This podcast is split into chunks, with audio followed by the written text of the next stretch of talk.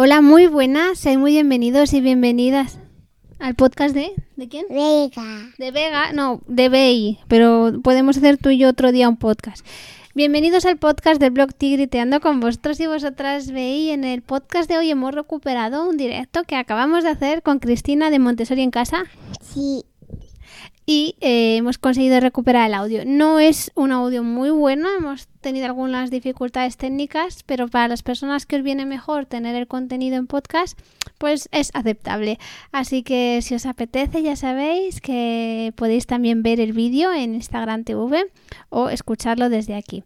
Hemos hablado de los cuatro planos del desarrollo, de cómo van variando las tendencias humanas a lo largo de esos cuatro planos de- del desarrollo y también de cómo tiene que responder o cómo puede responder el adulto ante cada uno de esos cambios. Ha sido un directo estupendo en el que además Cristina nos ha compartido todo lo que conoce sobre adolescencia, ¿verdad, Vega? Sí. Sí. Y bueno, pues a mí pues me toca conciliar hoy así. Así que bueno, os mando un abrazo, espero que os guste y nos escuchamos en otro audio.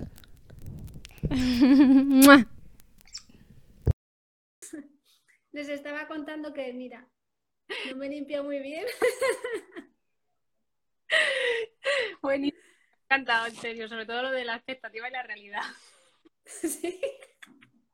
Es que además Lola me estaba pintando dentro del ojo. Y yo, por favor, Lola, dentro del ojo no, que me pica. Y ella, ¿pica? O sea, en plan, ¿De qué hablas? ¿qué, qué, qué dices? ¿De qué estás hablando? Y me viene muy bien y va a ser con la que vamos a iniciar la primera pregunta. Pero antes te presento, hoy tenemos aquí a Cristina Tebar del blog y la web Montessori en casa, eh, co-creadora de este banner tan chulo que hemos hecho y también tienes dos libros más, Montessori en, en casa se llama, ¿no? Ese es el título, Ujú. el primero. Y el segundo, que a mí me encanta, es eh, El huerto en casa al estilo Montessori, que es una maravilla. Y tienes formación como asistente de AMI de taller Ujú. y también tienes la orientation también de, de AMI que la acabas de hacer. Así que eres, bueno, la orientation en la adolescencia, eh, que es, es un, bueno, es casi, es como casi guía, ¿no? Es, o sea, no sé muy bien cómo son las equivalencias, pero es muchas horas. Y ahora están como ahí haciendo otra cosa más grande de que va a ser como más, más compleja. Sí, me lo dijo Miguel porque él ha hecho, este mes ha hecho con Guadalupe el, el introductorio que hicimos cuando estuvimos en Alemania. Sí. Pues lo ha hecho online con Guadalupe. Estaba muy contento porque había ido David Kahn también a darles una ponencia y estaba, está David Kahn y yo, ¡ah, está David Kahn! Momento fan. Sí, sí, o sea, igual me dijo, está David Kahn y yo, ¡ah! y él, bueno, está David Kahn. No es para tanto, no, pero sí, le, le cayó muy bien luego el señor. Que bueno, lo, lo que primero que te quería preguntar es que en, en tu libro empiezas diciendo que hay un manual de instrucciones eh, que tenemos los seres humanos, ¿no? Y ese manual de instrucciones pasa por entender que Lola, mi hija con dos años y medio, no entiende que un ojo me pica y que un adulto sí que lo entiende cuando le metes pintura en un ojo. Sí, sí, la verdad es que es- lo quería plantear un poco así también por enganchar un poco desde el principio, ¿no? Lo de lo del manual de instrucciones, porque au- aunque Eh, idear este manual de instrucciones. Bueno, a ver, en realidad a mí no se me ocurrió nada. Aquí el crédito María Montessori. Yo lo, lo que he hecho ha sido pues un poco intentar transmitirlo de una forma más predigerida, ¿no? Porque ya sabemos que María Montessori pues escribía con vocabulario, escribía para familias normalmente, ella escribía un poco desde el punto de vista científico.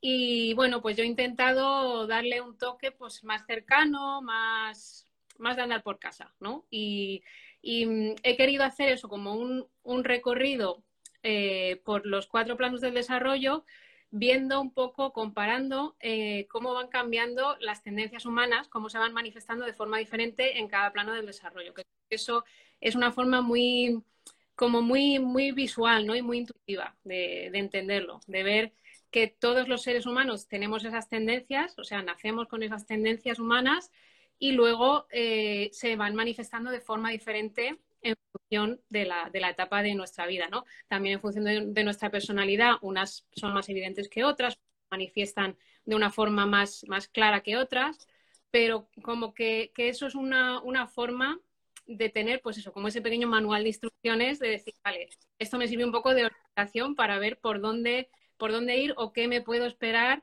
eh, en, en, cada etapa del desarrollo de mis hijos, ¿no? Sí, y para las personas que nos escuchan, que igual acaban de llegar a Montessori y esto de tendencias humanas les suena como a grupo de rock. ¿Te parece que lo expliquemos en una frasecita? Sí, pues a ver, las tendencias humanas eh, es un concepto que definió María Montessori eh, eh, para, transmitir la idea de, mm, em, a ver, ¿cómo lo explico de una forma que quede, que quede claro, sin que quede muy, muy rimbombante. Eh, son como, a ver, los seres humanos tenemos ciertas necesidades, ¿no? Físicas, luego además tenemos necesidades espirituales, ¿no? Eh, que es un poco lo que nos diferencia de, otros animales. Entonces, las tendencias humanas son eh, como las naciones que tenemos de forma natural que nos ayudan a satisfacer esas necesidades.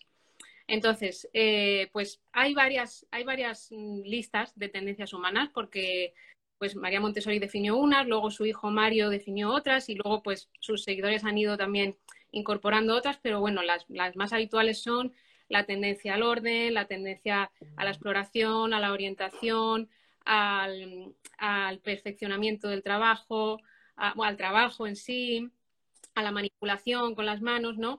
Entonces son tendencias que seguramente, según las estoy diciendo, estaréis pensando, mira, esta se ve súper clara en, los bebés, esta se ve súper clara cuando son un poquito más mayores, ¿no? Todas eh, las tendencias humanas las tenemos todos los seres humanos, en toda la historia las hemos tenido, en cualquier lugar del mundo, eh, o sea, es para todo el mundo igual. Eh, y nos acompañan toda la vida, pero es verdad que se manifiestan de forma diferente en diferentes etapas.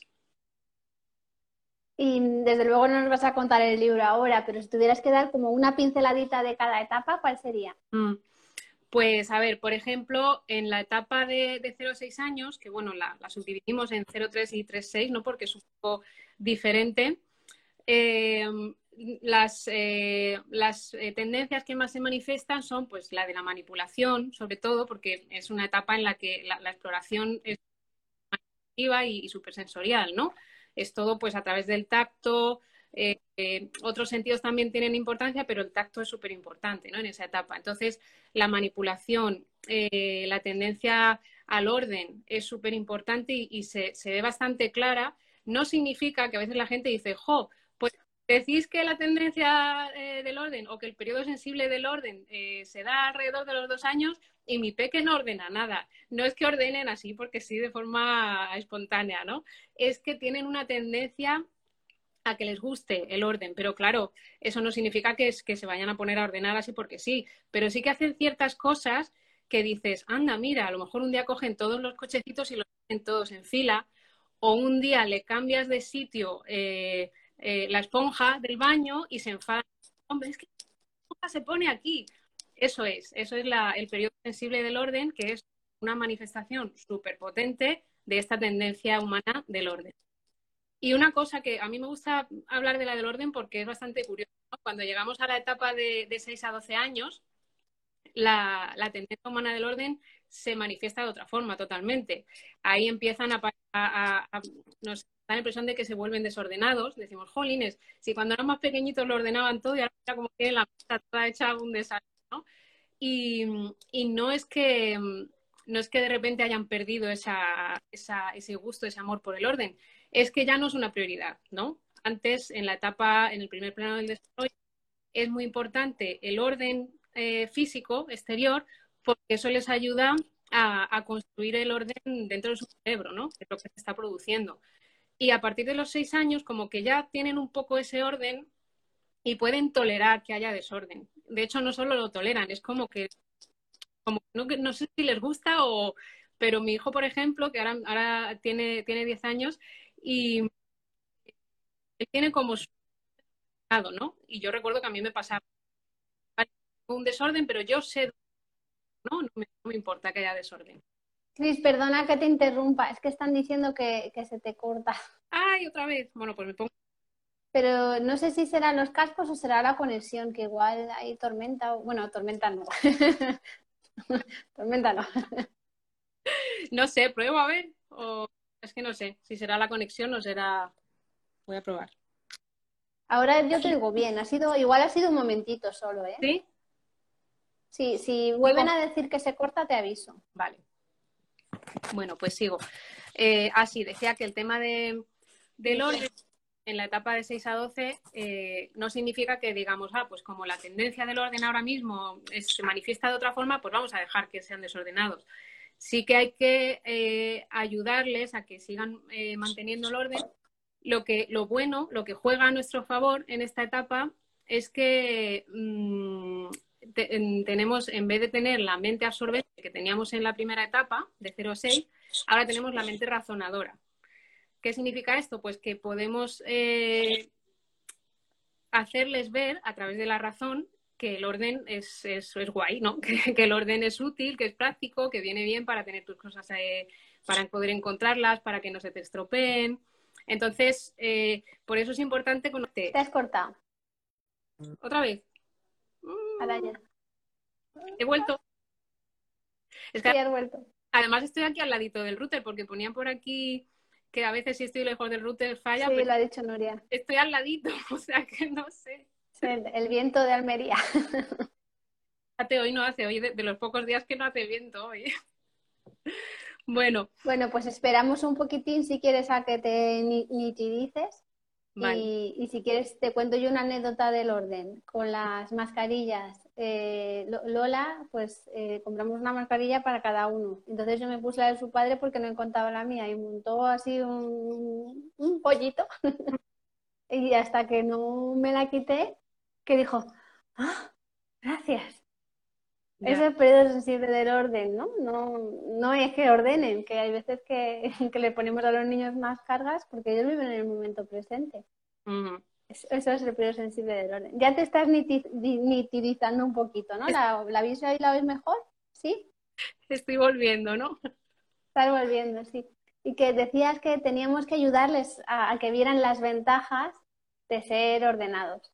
Exacto, sí, tenemos que, ayudarles y, lo podemos hacer a través de la razón. Así estaba comentando que eso, que además de, conocer las, tendencias humanas, eh, está muy bien también eh, saber, pues eso, cómo es ese desarrollo del cerebro a lo largo de, las etapas, ¿no? Cómo tenemos primero una mente absorbente, luego la mente razonadora y, cómo, cómo todo eso va evolucionando, porque eso también nos ayuda un poco a entender eh, que con un peque de dos años no podemos razonar realmente podemos explicar los motivos de, una decisión, pero no podemos pretender que razona, un niño más mayor.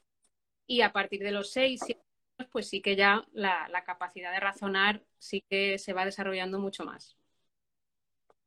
Sí, eso es súper importante. Como a mí, a mí me sorprende mucho, como lo que ahora sabemos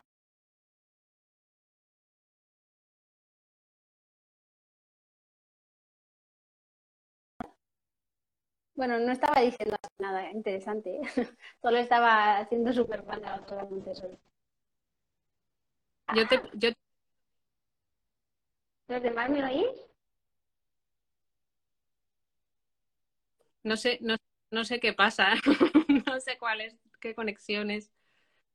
No se oye. Se ha quedado esto parado. Se os corta las dos. Se os corta las dos. Me voy a volver a poner.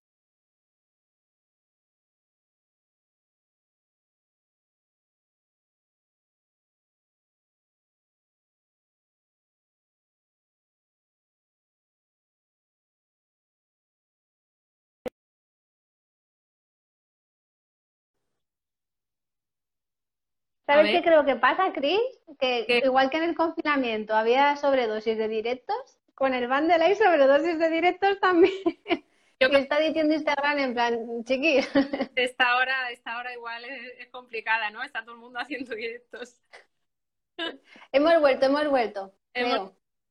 Bueno, me había quedado en, la etapa de 6 a 12 y bueno, vamos a, contar también algo sobre la, sobre la adolescencia. En la adolescencia, sí, sí, sí. La verdad es que eh, a mí me, apetecía mucho adentrarme en esta, en esta etapa porque aunque, pues eso, todavía no he llegado, pero es la etapa a la que cuando tienes hijos desde, desde que son pequeños dices, bueno, parece que como que tengo unos años para disfrutar hasta que llegue la adolescencia. Yo no sé si a ti te pasaba, Bey, pero yo, yo tenía esa sensación, ¿no? Yo era como, uff, menos mal que me queda mucho para la adolescencia, porque cuando llegue, verás, tenía esa sensación de, miedo, esa percepción de que la adolescencia es un problema y es un conflicto continuo y, Y, y, es, y la verdad es que cuanto más aprendo y cuanto más leo sobre la adolescencia, mm, más ganas tengo de que llegue. A ver, no ganas, cada momento tiene su, cosa bonita, ¿no? Y ahora estamos en el que estamos. Pero que ya en vez de miedo es como, como un, no sé, es que es maravillosa, o sea, es una etapa que el problema, el problema lo tenemos desde fuera, ¿no? Que no entendemos, no entendemos lo que pasa. Es como, es como una especie de metamorfosis en la que tú desde fuera dices, uy, ¿qué está pasando ahí? O sea, si tú ves una mariposa en una crisálida y no sabes lo que viene después, dices, ¿qué es esto? ¿Qué, qué, desastre? Si esto, si era un gusanito mono y tal, y ahora se ha convertido en esto que no se sabe muy bien, yo no le veo a esto futuro, no sé qué va a pasar.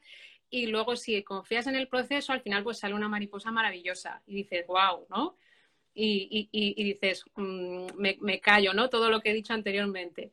Y al final la adolescencia es eso, es como una especie de metamorfosis que durante el proceso pues es complicada, es difícil, es un periodo de mucho cambio, de, de cambios, de, de hecho se, se, compara normalmente a la etapa 03 porque a nivel físico y a nivel emocional eh, cambia, hay, mucho, hay muchos cambios y claro, muchas veces el, el, hecho de no entender esos cambios es lo que nos hace mmm, juzgar sin motivo, ¿no? Pues por ejemplo, el tema de que eh, al principio, sobre todo, lo, la, la, los tres primeros años de la adolescencia, es que además es que es súper parecida a la etapa 0-6. Es como que de los 12 a los 15 sería un poco el equivalente de 0 a 3 y luego de 15 a 18 sería un poco el equivalente de 3 a 6, ¿no?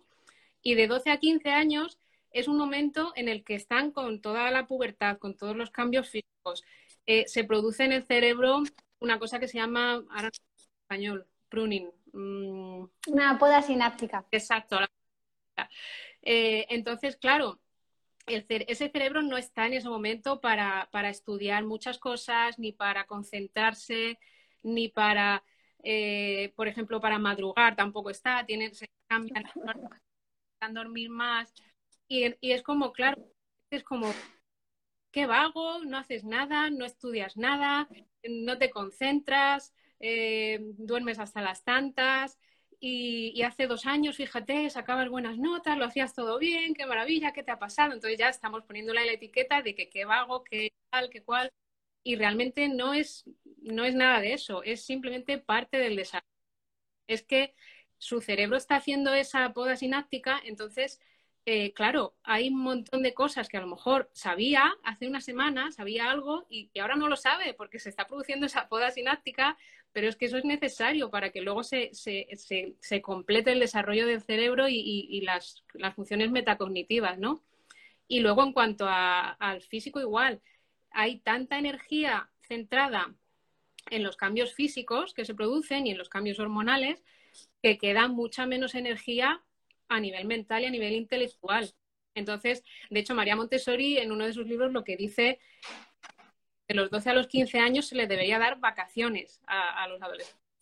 Lo que ella consideraba como vacaciones, que bueno, María Montessori consideraba vacaciones simplemente cambiar de ocupación. Ella lo de estar sin hacer nada no lo, no lo veía tampoco, pero ella consideraba cambiar de ocupación. Entonces ella lo que proponía era que en, esa, en esos tres primeros años hubiera eh, una, mucho más trabajo físico, eh, trabajo con las manos, trabajo con la tierra, ¿eh? porque el, el, trabajar con la tierra es una forma, pues eso, de, conectar con la naturaleza, también de es un, como una especie de ejercicio de mindfulness, ¿no? De, centrarte y, también porque el trabajo con la tierra Ahora mismo pues hay otras opciones ¿no? para poder ganarse la vida, pero en, aquel momento el, el, hecho de poder trabajar con la tierra y luego esos productos poder venderlos, poder de ahí convertirlos en actividad económica, pues ella lo veía también súper importante porque una de las eh, necesidades del adolescente es alcanzar la independencia económica. Entonces, claro, eso ahora mismo como que en aquella época era súper normal que un adolescente quisiera tener independencia económica. Ahora mismo es como, uff, ¿cómo va a tener independencia económica con, con 12 años o con 13 o con 14? ¿no? Como que nos parece, claro, tenemos ahora la costumbre de que se vive con los a los 20 y pico o 30 años o más. Entonces, como, uff, ¿cómo que independencia económica a los adolescentes? Pero es que realmente es lo que mmm, su desarrollo les pide, el alcanzar esa independencia económica. Entonces, uniendo todas esas cosas, es como María Montessori de que ofrecerles un, un ambiente en que pudiesen trabajar con la tierra, tener un grupo de, mm, pues eso, de adolescentes y de otros adultos con los que trabajasen, mm, pero codo con codo, ¿no? No uno por encima, otro por debajo, y, y a ser posible apartados de la familia, no apartados por el hecho de, no verles, sino por el hecho de poder, mmm, poder mostrarse como son, porque mmm, todos nos acordamos de cuando hemos sido adolescentes, tal y como nos comportábamos en casa no es igual que como nos comportábamos cuando estábamos con los amigos o incluso con otros adultos. Con la familia como que tenías una máscara y fuera tenías otra. Entonces, el hecho de, de poder relacionarse y poder eh, probar diferentes, diferentes roles y diferentes máscaras, ¿no? Eh, es lo que les permite ir buscando su, su sitio en la sociedad, ¿no? Es como una, una especie de práctica. Van practicando en una pequeña sociedad para lo que luego será, mm, después al final de la etapa, el incorporarse ya a, a, la sociedad grande. No sé, me he puesto a divagar un poco, me he ido de una cosa a otra. No, no, no, es, es, perfecto, es que es genial, es que es todo lo contrario de lo que hacemos en la adolescencia y luego nos quejamos de que los adolescentes son unos ninis. Ostras, es que va, estamos yendo en contra de lo que es la naturaleza y luego nos quejamos. Es que un día se revelan, como en Harry Potter. No sé, ¿has visto la peli de cuando los gemelos se marchan del colegio? No. Pues yo veo que pues la tienes que ver. Un día hacen eso los adolescentes que están hasta las narices. Hay por aquí una pregunta, pero me la he que me la he apuntado a ver si nos da tiempo. Mm. Y de, has hablado de todo lo que yo tenía previsto. Y la última preguntina que te quería hacer es, eh, el adulto preparado según el plano del desarrollo, ¿cómo tendría que responder?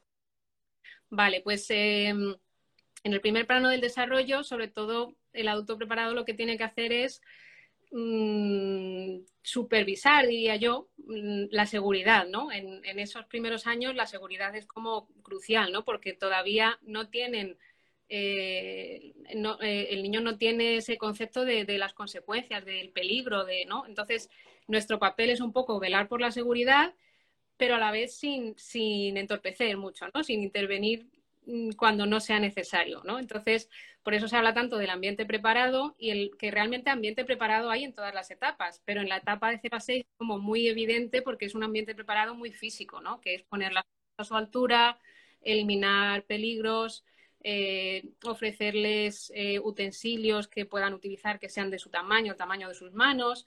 Entonces, ese sería un poco el papel de, del adulto en esa etapa, crear un ambiente preparado en el que puedan ir alcanzando esa independencia física, que es la que tiene, ¿no? Esa independencia funcional, que esa es un poco la tarea en, esa primera, en ese primer plano del desarrollo. En el segundo plano del desarrollo, el papel del adulto sería más bien eh, compartir conocimiento, ¿no? Porque es un momento en el que, en el que mmm, ya no les basta con saber el qué, ¿no? Sino que quieren saber el cómo y el por qué y el cuándo y quién, ¿no? Quieren saber, quieren la educación a todos. Entonces, es verdad que no tenemos por qué saber todas las respuestas, pero sí que tenemos que tener un poco esa, esa capacidad de cuando nos hagan una pregunta y no sepamos la respuesta, decir, bueno, pues vamos a, buscar, vamos a investigar y, dar un poco ese ejemplo de, oye, cuando algo no sabemos, pues buscamos, investigamos y, encontramos la respuesta, ¿no? Y ese sería un poco la, el, el, papel en esa, en esa etapa. Aquí también hay un ambiente preparado, pero no es tan físico, porque ya pues por su tamaño y tal, no necesitan tanta adaptación física, pero sí que es un ambiente preparado más emocional, por así decirlo, ¿no? Y más intelectual, ¿no? De, ofrecer oportunidades de, de, de, aprender y de investigar, ¿no? Y de ir saliendo también fuera del hogar. Ya no es en la familia, la familia todavía es la base importante, pero tienen que ir ya saliendo un poco de la familia para ir expandiendo un poco su, sus horizontes. Y luego en la etapa de la adolescencia, nuestro papel, eh, ahí es, está un poco complicado nuestro papel como, como, padres, ¿no? Porque en las otras dos etapas eh, sí que es verdad que el adulto preparado en casa podría ser bastante similar al adulto preparado al guía en, un ambiente, en una escuela. Pero en la adolescencia es un papel totalmente diferente, porque claro, eh, para tus hijos mmm, tú ya no eres el adulto de referencia. Tú ya, mmm, aunque obviamente te siguen queriendo, eh, sigue siendo su padre, su madre, no significa que no, que no nos quieran, pero sí que empiezan a buscar otras referencias y de hecho tienen esa sensación, esa necesidad como de desasociarse de la familia y de demostrar, oye, que yo no soy nosotros. Además, que es eso yo creo que lo pasamos todos, ¿no? ese momento de esa sensación de decir, oye, que yo cuando sea mayor no voy a ser como vosotros. Y que si tú dices blanco, yo digo negro. O sea, y es muy parecido a, la crisis, a, la crisis de autoafirmación que tienen a los dos años, que es el, el momento del no y no y no. Y a lo mejor tú le dices, cariño, ¿quieres una galleta? No. Bueno, sí. O sea, primero el, no va por delante, ¿no? Luego se dan cuenta y dice, ah, sí, sí, que sí la quiero la galleta, pero lo primero es no. Pues en la adolescencia pasa un poco eso también. Tienen esa necesidad de demostrar que pueden decidir por sí mismos, que tienen su propia personalidad y por eso también está esa, esa, ese, esa típica, ese típico comportamiento de vestirse de formas raras, de que me quiero hacer un tatú, que me quiero poner un piercing, que me quiero, o sea, buscando un poco crear su, su, personalidad, su imagen y su, pues eso, definirse, ¿no? Y definirse de forma diferente a la familia. A lo mejor al, cabo de unos años vuelven un poco, ¿no? De hecho, le pasar, ¿no? Que al, cabo de los años vuelven y dicen, ah, mira, pues sí, mira, esto que hacen mis padres, pues coincido, ¿no? Pero en la adolescencia es como, aunque coincida, mm, no se lo voy a decir, ¿no? Voy a intentar demostrar que no, que yo tengo mi propia capacidad de decisión. Entonces, claro, a lo que iba, que nuestro papel es muy diferente al que puede tener un guía en la adolescencia, ¿no? Porque un guía lo que hace es eh, acompañar, trabajar codo con codo, ofrecer eh, oportunidades de, de, aprender, ofrecer un poco, dar un poco como pistas, ¿no? Para que el adolescente pueda por sí mismo aprender pero claro, en nuestro caso, como padres y madres, eh, nuestro papel es mm, estar, pero no molestar. No sé si te acuerdas de un anuncio que había antes, no me acuerdo, de, electrodomésticos, que decían, estamos... Sí, sí, sí, sí. Sería eso un poco, estar para que sepan que estamos ahí. Obviamente no es decir, vale, pues hala, haz lo que quieras con tu vida, mm, pasa, paso de... Porque de hecho a veces los adolescentes te lo dicen, pasa de mí, pero no quieren que pases de ellos. Lo que pasa es que quieren que no les agobies y que no estés encima. Entonces es eso, hay que estar, pero sin estar. Y ahí es donde está sí. Sí, es, supervisar, pero de, otra manera, desde otro lugar. Una de las preguntas, Chris, era, yo creo que igual ha llegado un poquito tarde. El, el kinder, el trabajo con la tierra, es de los 12 a los 18 años y preguntan qué es exactamente. Sí, pues es, eso. Sería eh, la idea que tenía María Montessori de un ambiente preparado ideal para la adolescencia sería una granja o una casa en el campo en la que los adolescentes puedan vivir allí, eh, puedan trabajar con la tierra y además puedan generar ingresos con lo que, con lo que producen en la tierra, puedan generar, ingresos que vayan ayudando a, mantener, o sea, crearían como una especie de, pequeño negocio lo funcionan ellos. O sea, los adultos simplemente están ahí acompañando, supervisando, pero son los adolescentes los que toman las decisiones de, a ver, eh, por ejemplo, si es una granja, ¿qué vamos a sembrar este año? Pues tal. ¿Cuánto nos cuesta? Cuesta esto, comprar las semillas, ¿vale? ¿Cuánto dinero tenemos del año pasado? Pues tal, o sea, ellos lo gestionan completamente.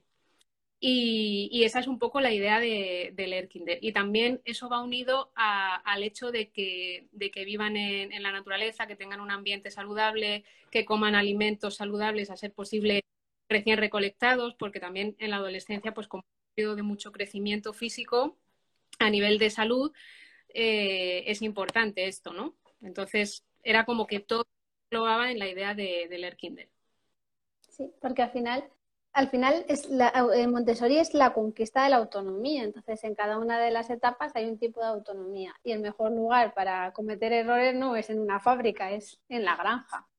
Que lo peor que te puede pasar es pues que pierdas una cosecha, como mucho, ¿no? Es, o sea, tiene mucho sentido todo lo que decía. Y hay otra pregunta que sobre las propinas. Nos han preguntado a las dos que qué opinamos. Entiendo que con propinas se refieren a la paga, que es así como lo llamamos en, por lo menos en aquí. Yo no, tú lo llamas paga también, ¿no? sí. A ver, es una cosa con la que yo también todavía no tengo, a ver, yo no tengo una respuesta clara porque, por una parte, lo que María Montessori propone es que los adolescentes se ganen ellos su, su dinero, no que se lo demos así porque sí. Entonces, claro, lo de dar la paga por una parte, yo lo veo, lo veo práctico, lo veo positivo para que aprendan a gestionarse su dinero, porque si, si en vez de darles la paga, simplemente les compramos cuando necesitan algo, pues no aprenden a, gestionarse su propio dinero, ¿no? Y a, saber lo que gastan y tal, y a tomar decisiones. Eh, pero claro, por otra parte, en la etapa, esto, esto me refiero pues para la etapa de 6 a 12 a lo mejor, pero para la adolescencia mm, no lo tengo claro, a lo mejor sí que habría que ligar esa paga a, algo, ¿no? Pero claro, tampoco considero que haya que ligarlo a los trabajos, a las tareas de la casa, porque las tareas de la casa hay que hacerlas porque sí, no porque te paguen, ¿no? Pero no sé si habría que ligarlo a otras tareas extra o la verdad es que no, no, tengo una respuesta para eso. Como que en la etapa de primaria sí lo tengo un poco más claro porque obviamente es muy difícil que se ganen su propio dinero, entonces, bueno, pues les das una paga para que lo vayan gestionando y tal. Pero en la adolescencia todavía no tengo muy claro, de hecho, cómo, lo haré. ¿eh? Sí, igual el truco está en mantener la paga de, de 6 a 12, que es escasita, y el resto ya te las apañas, ¿no? Pero nos queda todavía un tiempo, así que ya lo pensaré mañana. mañana, que a estas horas ya no está el cerebro. A estas horas no estamos para, para pensar, que ya se nos ha ido el tiempo. Qué pena. Ya lo que me enrollo, ¿no? No, no, ha sido un placer escucharte y, ha sido un pequeño resumen de lo que pueden ver en, el libro, que es muy interesante, sobre todo la etapa de la adolescencia. Porque de 0 a 6 pues hay mucho, de 6 a 12 va viendo más, pero la etapa de la adolescencia no hay. Entonces, mm. tú has descrito perfectamente lo que viene en el libro de la infancia y la adolescencia, ahí vienen sus esquemitas y tal, y las personas que están súper interesadas en esta etapa, pues ahí lo tenéis en el bundle, su libro y el mío y 118 más y una maravilla. Así que bueno, Cris, eh, muchas gracias por estar aquí, de verdad. Gracias por el esfuerzo que igual no lo veis, pero para nosotros hacer un directo hasta ahora es como, oh Dios mío, es pero lo hacemos con gusto. Más energías, el último con la batería ya gastadita. Sí, sí, sí. Así que nada, un placer tenerte aquí. Voy a intentar guardarlo y lo voy a intentar pasar a podcast también para las personas que lo escuchan lavando platos en el coche. Genial, pues muchas gracias, Bey. Un placer también estar aquí. Un placer. Muchas gracias a. Sí, y luego. Dime, dime. No, decía que eso, que muchas gracias a quienes nos han estado viendo también. Y, si queréis más contenidos de adolescencia, como has hecho la orientation hace poco, lo tienes muy fresquito. Así que si, si estáis interesados, ya sabéis a quién tenéis que seguir. Sí, a mí me, buscáis y yo encantada. Que yo estoy deseando de contar cosas, pero claro, pues voy un poco poquito a poco porque has, ha sido como digerir mucho y, además eso, como todavía yo no he pasado con mis hijos por esa etapa, pues como que todavía no lo he puesto, no lo he llegado a poner en práctica. Entonces, yo ahora mismo hablo un poco desde, desde la teoría. Muchas gracias, Cris, de verdad. Un beso muy grande. Y gracias a todos. Chao. Buenas noches, chao. Adiós.